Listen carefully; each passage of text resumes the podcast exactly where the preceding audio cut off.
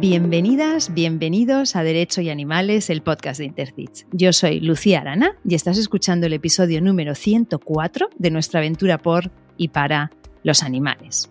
Hoy estoy muy contenta de tener en el programa al capitán del Seprona, Pedro García Guzmán, para hablar de un caso complejo que además todavía está en marcha. Pedro, bienvenido y gracias por acompañarnos hoy.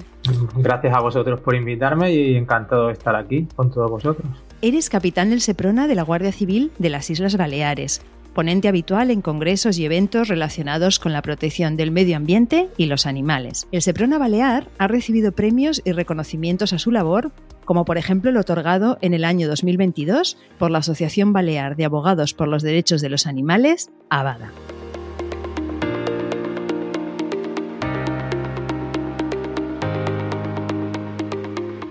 Vamos con nuestro esto o aquello para conocerte un poco mejor. ¿Avión o tren? Tren. Aunque en las islas es difícil, ¿no? Por eso mismo, como aquí siempre tenemos que ir en barco o en avión, prefiero el tren.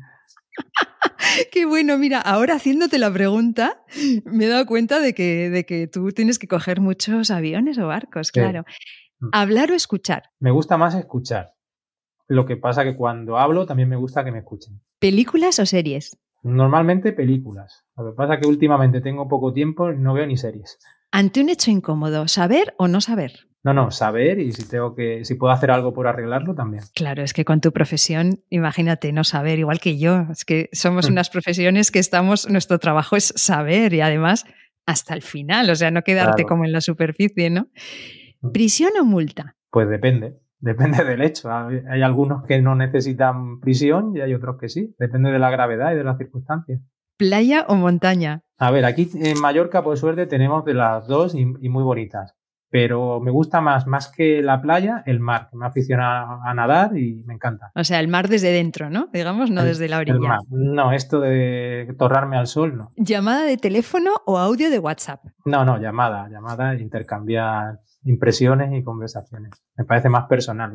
El, audio es, además me cuesta mucho escucharlo. ¿Y los haces tú? ¿Los, ¿A veces grabas audios a la gente o no lo haces? Muy poquitas veces, pero cuando no tengo tiempo para escribir o para llamar. ¿Puntual o impuntual? Muy puntual. ¿Grupos grandes o reuniones íntimas? Mm, me gustan más las reuniones íntimas, porque al final en grupos grandes eh, hablas con cuatro o cinco, no hablas con todo. Es verdad. ¿Viernes o domingo? Normalmente el viernes, porque con un poquito de suerte consigo descansar de la semana.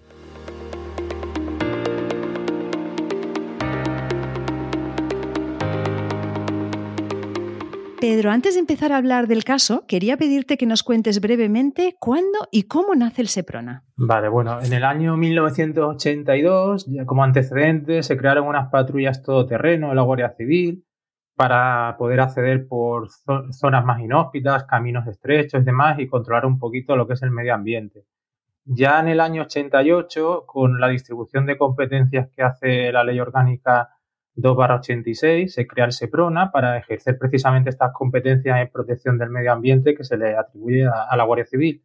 Y a partir de ahí hemos tenido una evolución de conocernos de ser los policías o guardias de peces y pajaritos a la Policía Judicial Integral en cuestiones de medio ambiente. ¿Y cuántos efectivos tenéis actualmente en las Islas Baleares aproximadamente? Bueno, no, no prefiero no entrar en números, somos suficientes, pero no vendría más, no vendría mal alguno más. O sea, siempre harían falta más recursos, ¿no? Sí, sí, sí, sí. Además, el medio ambiente, la problemática va en aumento. Eso es lo que te iba a decir a continuación, que protegéis el medio ambiente, que es como un concepto, bueno, es todo, ¿no? Extraordinariamente amplio. Entonces, me gustaría que nos pusieras algunos ejemplos de actuaciones que vosotros hayáis realizado en los últimos años y que la gente seguramente ni se imagina. Hay varias, más, más relevantes tenemos algunas, sobre todo en relación con tráfico de especies protegidas, como un gran criadero de tortugas protegidas, exóticas, de todo tipo de países. Había como 160 especies y algunas de ellas no vistas en, libertad desde hace mucho tiempo. También tráfico de, de, trofeos de caza que están dentro de la Convención CITES. Es importantísimo aquí en Baleares todo lo que corresponde al ciclo del agua, tanto lo que es la depuración para que no se produzcan vertidos al mar, como lo que es la captación para que no se contaminen los pozos que hay, al final es un bien escaso y, cada vez hay que cuidarlo más. También tenemos actuaciones en tema de residuos, vertederos ilegales, como no construcciones ilegales que afectan mucho al ecosistema y al medio ambiente. Por ejemplo, la más curiosa que yo recuerdo fue el desmantelamiento de, de un protésico ilegal, un centro de prótesis ilegales de dentista.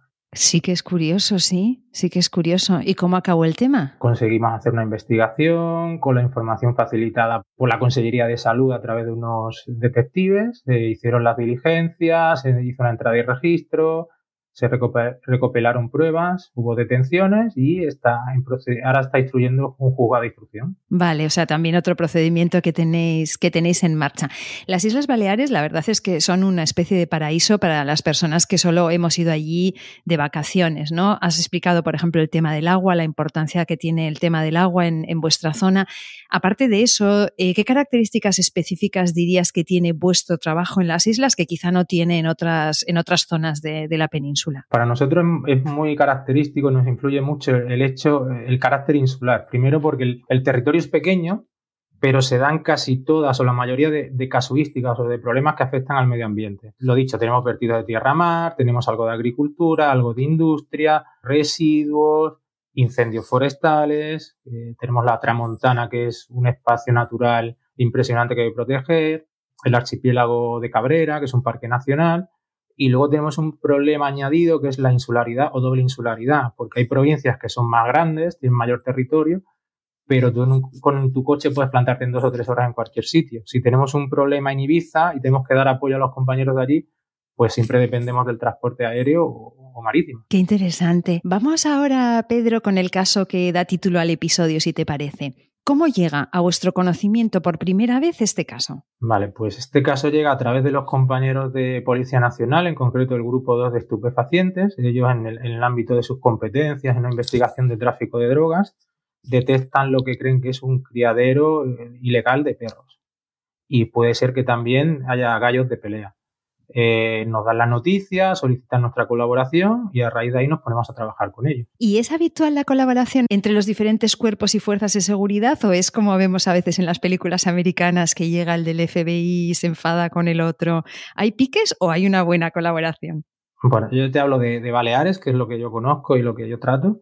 Y aquí realmente hay muy buena sintonía tanto con Policía Nacional, eh, policías locales, agentes de medio ambiente, es que no puede ser de otra manera porque si no, eh, no sumamos esfuerzo, el trabajo sería muy complicado de, sacar. No digo que algún momento puntual haya habido algún malentendido, pero que se arregla con una simple llamada. Y entonces os dan, digamos, aviso de que existe este, este presunto lugar.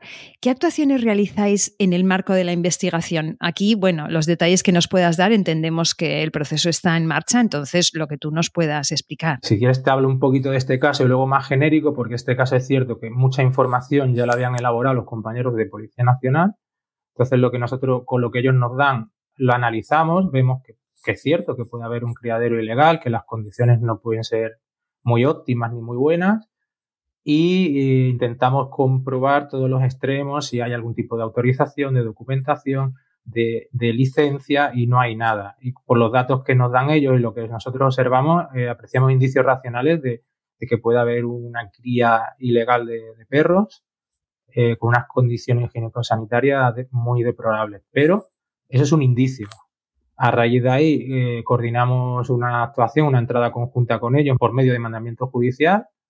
Se hace la entrada y registro y se comprueba los extremos que te digo. Esta ya el trabajo nos lo habían facilitado mucho. Cuando nosotros recibimos una noticia de un posible delito, pues con todos los medios que tenemos tenemos que comprobar que esa noticia sea cierta, que sea verdad, que haya indicios y quiénes son los autores mediante control de actividades, seguimiento, medidas de investigación tecnológica, todos los recursos que nos permite la ley y que nos dota pues, en nuestra administración. ¿Y es en este punto cuando solicitáis un informe etológico? ¿Y quién lo solicita? El informe etológico lo solicito yo como instructor policial de las diligencias nuestras y lo solicitamos justo antes de la entrada y registro porque eh, queremos saber o, quiero saber qué consecuencias puede tener en cachorros el hecho de, separarle prematuramente de la madre. Porque sí que se aprecia por, las imágenes que teníamos que había cachorros de diferentes edades y, que estaban como separados. Este es digamos, una medida que tomas tú que mm, realmente no, no es tan evidente, en, al menos en el podcast, en lo que vamos escuchando, de los casos que vamos escuchando. O sea, es una medida que tomas tú, digamos, adelantándote a la situación que te puedes encontrar. O sea, me parece, te aplaudo desde aquí. Realmente es algo que es poco habitual. Yo no tengo constancia de que otros compañeros a nivel nacional lo hayan hecho la idea se nos ocurrió un poco, realmente nos abrió los ojos con el tema este del maltrato psicológico, de la etología, en las primeras jornadas que dio Abada aquí en Baleares, que escuchamos hablar a, gente, a ponentes de mucha calidad, incluido un policía local de, creo que era de Castellón, puede ser. Pedro Moratalla. Sí, entonces eh, a mí me pareció algo muy interesante, algo que hay que tener cuidado al aplicar, porque no cualquier cosa entiendo que vaya a ser un maltrato animal, pero si hay situaciones con la suficiente gravedad o con mucha gravedad para, para provocar ese estrés, ese estado de ansiedad en los animales, y esta nos pareció uno de ellos. Y nos pareció fundamental presentárselo al juez antes de entrar para informarle de los indicios que nosotros veíamos y de lo que seguramente nos íbamos a encontrar. Y de hecho el, etólogo confirmó que, que separar a los cachorros de, su madre le va a provocar problemas de por vida, de socialización, de agresividad, de gestión del estrés, con lo cual es algo que nos parece suficientemente grave. Eh, nos fue muy bien para la entrada, registro y demás. No sé en fase de instrucción cómo habrá quedado, si se acusará también por maltrato psicológico o no. Esperemos que sí, que pueda haber un antecedente judicial ya a nivel nacional pero sí es algo que hay que contemplar y que hay que contemplar cada vez más. Y yo reconozco que al principio, hace muchos años, yo era reacio a este tema, porque también hablabas con gente, te decían, ya has que ido al, al veterinario y me ha dicho que mi perro está estresado, me una pastilla. Y yo, pues no lo entendía. A lo mejor el perro no necesitaba una pastilla, no lo sé. Pero con el paso del tiempo, con 12 años que llevo aquí en, el SEPRONA, viendo casos a diario, y te cambia la percepción, la concienciación y realmente te abre la mente y, te das cuenta que estas cosas pasan, pueden pasar y están pasando. Y nos pareció que había que empezar a trabajar sobre este asunto, a ponerlo sobre la mesa y a evidenciarlo. Que es un problema que está ahí, que no se, no se saca, no se ve, no se instruye y del cual es necesario atajar. También hay que tener en cuenta que no podemos abusar. A ver, Habrá circunstancias que sí, circunstancias que no, pero no todos los comportamientos del perro se van a explicar por un maltrato psicológico, un maltrato emocional. Hay que tener cuidado, hay que tener una buena valoración de un buen especialista, entiendo yo, y luego unas circunstancias suficientemente graves que lo, que lo justifiquen. A lo mejor un perro ladra y no tiene por qué ser sí o no un tratamiento psicológico. Puede ser otras, otras causas que habría que mirar antes. Hay que ir descartando. Pero en este caso nos pareció un, comportamiento sumamente antinatural que tenía que generar un estrés sí o sí a, los cachorros y privarle además de, la madre en esos momentos tan importantes de su vida, no solo a nivel físico para las defensas y demás, sino lo que es su, su desarrollo emocional que le va a acompañar de por vida. Vamos a escuchar a Manuel Molina, presidente de Abada, que mm, es la asociación que se presenta como acusación popular en este caso, y que nos explica que aquel lugar era... Una finca cerrada en la cual hay varias viviendas de distintas familias que forman al parecer parte del mismo clan y que tienen algunos espacios comunes. Se comprueba que allí, en esos espacios comunes, hay una serie de animales en malas condiciones. Estamos hablando de un gran número de animales. Concretamente, había un cerdo vietnamita, un pony, algo más de 100 perros, la mayoría cachorros y madres gestantes o que acababan de parir, y también aproximadamente un centenar de gallos de pelea. Los perros claramente destinados a su venta, a su comercio. Los perros concretamente estaban eh, en malas condiciones, la mayoría, eran cachorros separados antes de tiempo por su corta edad de sus madres, estaban en habitáculos insalubres, en muy malas condiciones, con deficiente alimentación, y presentaban, de hecho, eh, indicios de, deficiente nutrición. Se encontraron muchos de esos espacios encharcados y en lo que se refiere a los gallos, pues la mayoría de ellos presentaban, o muchos de ellos presentaban heridas, habían sido mutilados, claramente para ser utilizados en, en peleas. Pedro, tengo entendido que hacéis la entrada acompañados de veterinarios. ¿Cómo describirías tú la situación de aquellos animales? Bueno, en primer lugar, ya que nombras a los veterinarios, reconocer y agradecer el apoyo que nos dan siempre los veterinarios, tanto de la Consellería en este caso como de los municipios, y en este caso del etólogo, que era privado y, se prestó encantadísimo a, darnos este apoyo. Y el estado de los animales, de la mayoría, era francamente lamentable. Había, sobre todo estaban en, en unas jaulas con dimensiones muy pequeñas que se podían mover muy poco, de manera individual. son animales sociables y estaban solos. Eh, algunos de ellos, o la mayoría, tenían unas condiciones higiénico-sanitarias, sobre todo higiénicos deplorables, llenas de, de heces, de orines, les faltaba agua, eh, se les veía con sobrepeso y con las uñas largas, posiblemente de no salir, de no hacer ejercicio y bastante sucias además. O sea que tenían a las madres mm, y a los cachorros, a pesar de ser muy pequeñitos, los tenían en diferentes, en diferentes sitios separados, ¿no? Eh, Manuel Molina nos habla también de las razas de los perros. Había varias razas, la mayoría eran American Bully, aunque había también chihuahuas, y estamos hablando de que su precio en general, y dependiendo de la raza, podría ir pues de los 700 a los 2.000 euros según las conclusiones que se han extraído de la investigación realizada a raíz de esa intervención. Pedro, este detalle de las razas es relevante, ¿verdad? ¿Por qué?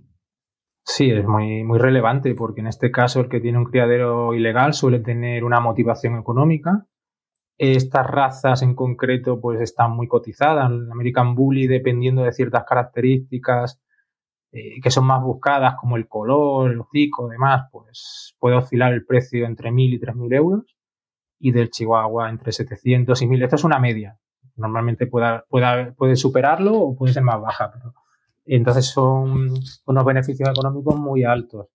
También es relevante porque el American Bully es una raza que tiene, suele tener muchos problemas respiratorios en el parto, o sea que es una raza complicada de, de mantener, con lo cual nos hacía pensar que, pudiéramos encontrarnos algún animal en mal estado. Efectivamente, y el chihuahua también. Una gestación de una chihuahuita puede ser muy problemática, ¿verdad? Sí, correcto. Además de animales, ¿qué más os encontráis ahí? Nosotros nos centramos en los animales, ya que ya he comentado que la actuación es conjunta con los compañeros de Policía Nacional. Ellos se dedican a investigar el tema de posible tráfico de drogas y nosotros al bienestar animal con lo cual yo no, me fijo ni presto mucha atención en lo que ellos encuentran. Vale, de acuerdo, entendido. Y el resultado de la investigación es la detención de varias personas. ¿Cuántas personas y de qué delitos se les acusa? Eh, por nuestra parte se detuvieron a seis personas como responsables de estos animales, de su estado de situación, por un delito de maltrato animal. Cuando se encuentran tantos animales en un mismo punto, es muy complejo. A veces, además, incluso son, puede haber caballos, vacas. En este caso hemos escuchado a Manuel que había un pony, había un cerdo vietnamita, pero bueno, al fin y al cabo eran perros, animales relativamente pequeños, ¿no? Pero un grupo tan grande de animales es algo complejo de manejar. ¿Por qué ¿Y qué medidas cautelares se toman en este caso? Cuando encuentras cualquier animal, aunque sea uno, es, es, complicado de manejar porque hay que capturarlo con el menor estrés posible, hay que transportarlo, hay que llevar unas instalaciones adecuadas, todo eso requiere un esfuerzo y, requiere una dedicación. Aquí, por suerte, también hay que reconocer el trabajo que hace el CEPAC, que colabora mucho con nosotros y cada vez lo, hace mejor porque lo hace más rápido y más eficientemente. Pero en este caso no es solo recoger un gran número de animales. Tenemos que reseñar cómo, están estos animales, si podemos a quién pertenecen, qué estado tienen, y todo eso requiere mucho esfuerzo. Y además intentar no generarle más estrés al animal de la situación, que ya que ya lleva, porque ve mucho trasiego de gente, que si sale, que si entra, entonces igual le estresa todo eso. En este caso concreto se consigue un logro muy importante, que es que algunos de los cachorros pudieran ser adoptados. Paralelamente, desde Abada obtuvimos la autorización de la juez de instrucción para que nos permitiera buscarle adoptantes a algunos de esos animales, cosa que conseguimos. Fue una gran satisfacción. Para la audiencia que tenemos que no sea jurista, ¿por qué es relevante este logro y por qué en otras ocasiones no se consigue? Eh, en primer lugar, no solo se han adoptado los cachorros, también los parentales se han conseguido dar en adopción. Es muy relevante porque contribuye a la salud y al bienestar de, sobre todo de los animales. son animales que necesitan estar en un hogar, con una familia, socializados y no en un centro de protección de animales, por muy bien que estén. Si esperamos a que el caso tenga una, resolución definitiva, una sentencia, pueden pasar uno o dos años. Bueno, de hecho va a pasar dos años. Tenemos el juicio para el año que viene, para marzo. Y esta actuación fue en noviembre del 21.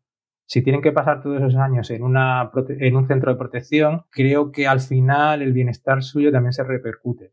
No es lo ideal.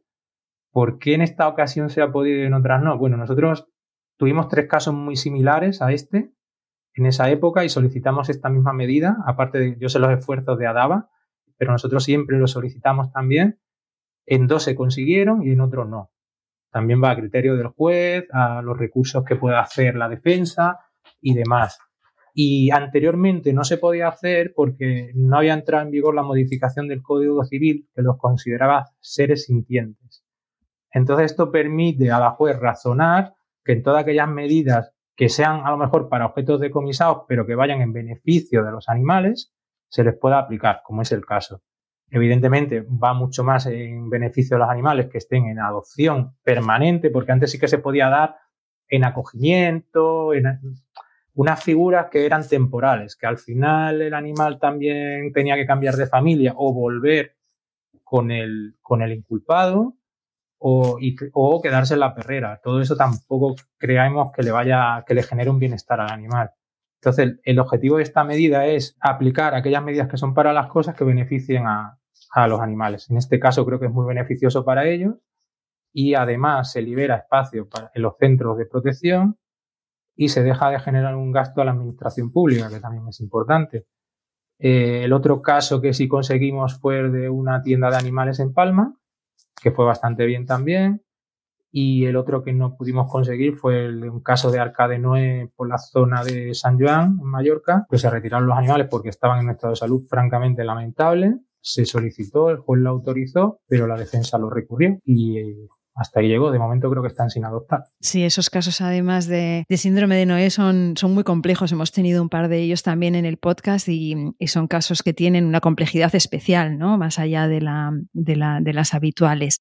La Asociación Balear de Abogados por los Derechos de los Animales se persona, como decimos, como acusación en cuanto tiene conocimiento de que habéis abierto las diligencias en el juzgado. Vamos a escuchar otra vez a Manuel Molina. Nos personamos en Abada como acusación para, como siempre hacemos en estos casos, intentar obtener la pena más contundente posible que nos permite el Código Penal. Siempre escaso, debo recordar de nuevo, en estos, en estos casos de maltrato animal, pero la pena más contundente posible para los culpables.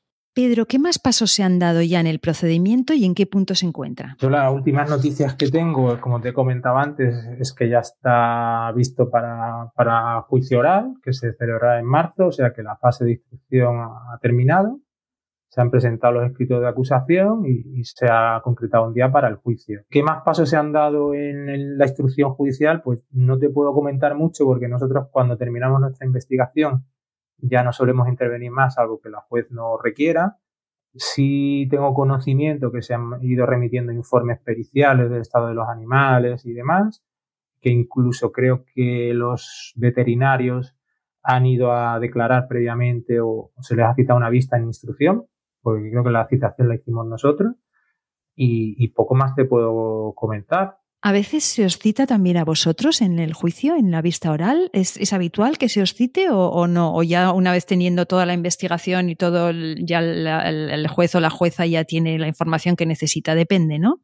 No, es totalmente habitual que se nos cite porque todas las actuaciones que se han hecho en fase de instrucción se tienen que introducir en la, en la vista oral tiene que haber la posibilidad de que haya una contradicción por parte de la defensa, o sea, que nos interrogue, y el juez tiene que apreciar directamente esa testifical. Entonces, eh, son unos principios que hay en España general del derecho y hay un principio de contradicción, un principio de inmediación y se tienen que respetar. Y normalmente siempre, yo todos los casos siempre vamos citados como testigos.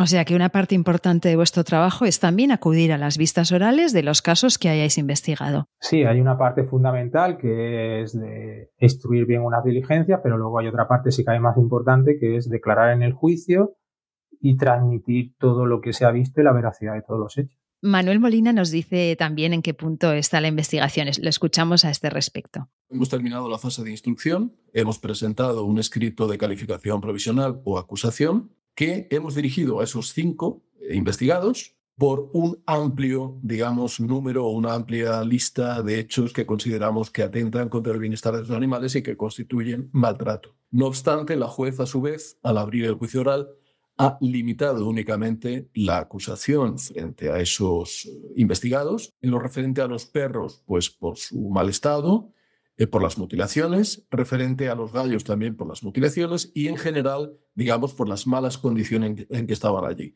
Pero otra serie de cuestiones que entendemos que también podían ser maltrato, o entendíamos que era así, las ha dejado fuera del ámbito penal por el principio de mínima intervención o intervención mínima del derecho penal, porque ha dicho que tienen un carácter administrativo. Y por ahora es lo que puedo decir, porque el juicio se celebrará el año que viene. Pedro, vamos a seguir con mucha atención lo que ocurra con este caso. No sé si quieres añadir algo más al respecto y sí te quiero preguntar si eres optimista.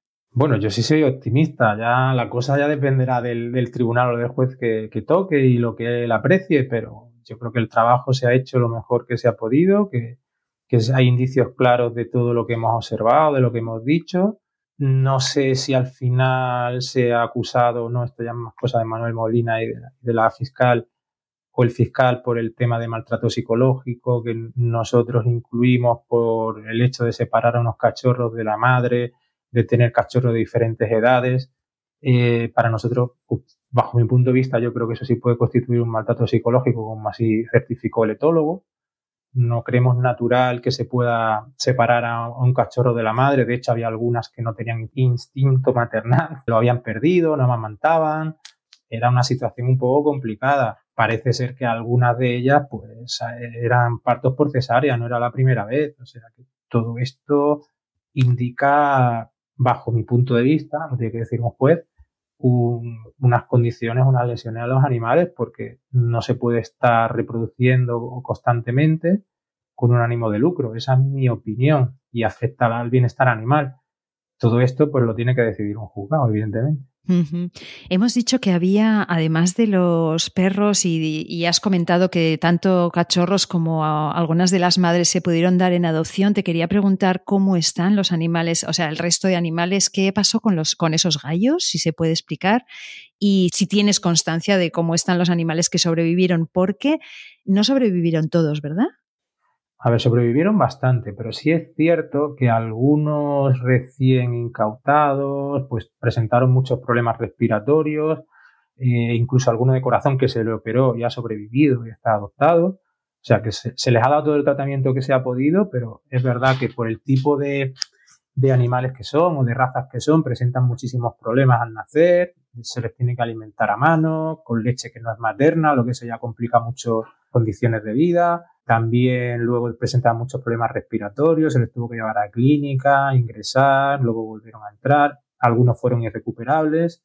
Sé que algunas madres tuvieron, tuvieron partos complicados con cesárea e incluso creo que luego se esterilizaron o se tuvieron que esterilizar por, eh, recomendación veterinaria. O sea, que fueron casos complicados, se, se sacaron muchos adelante. Creo que todos, bueno, los chihuahuas adoptaron muy rápido, los American Bully no tanto porque son PPPs y necesitan más documentación, licencia, seguro, pero ya están todos adoptados. Si no voy mal, creo que el cerdo vietnamita también se dio en adopción. El pony no recuerdo muy bien la situación.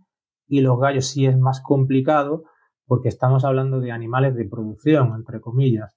Entonces sé que se ha solicitado a ganadería un informe sobre su destino.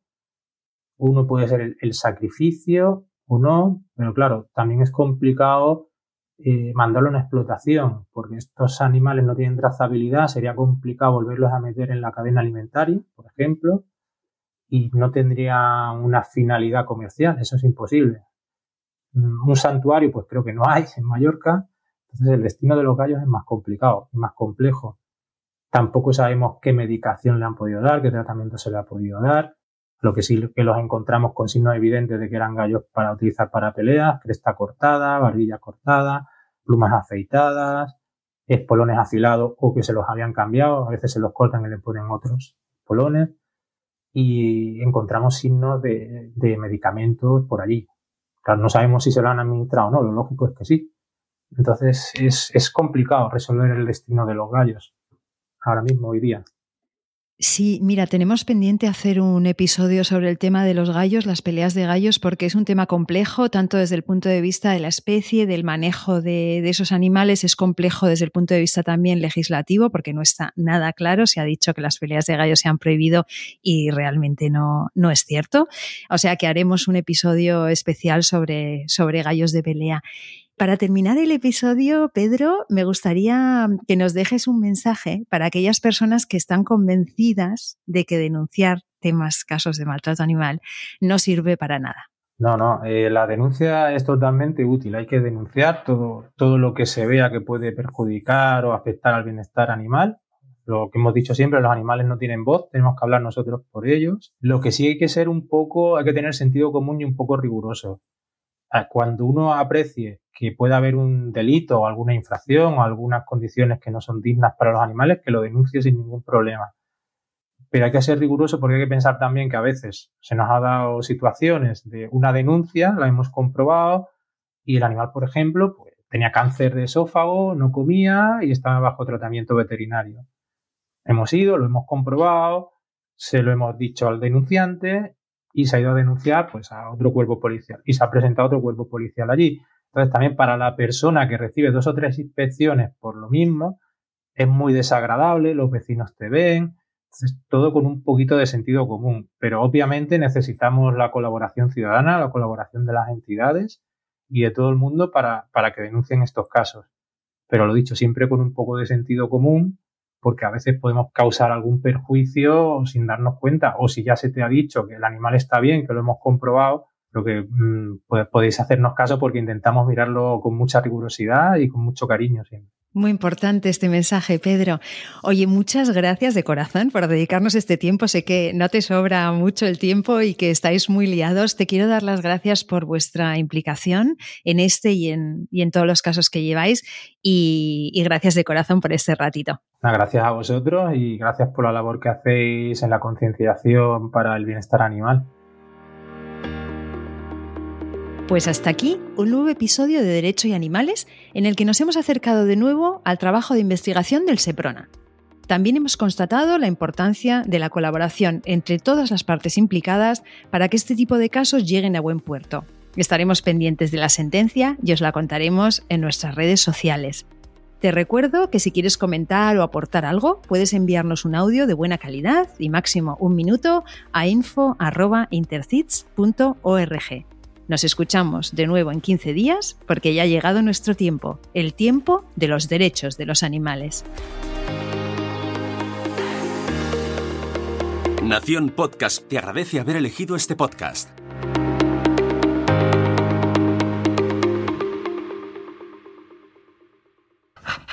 This is another iRaw podcast. We podcast to make the world a better place for animals.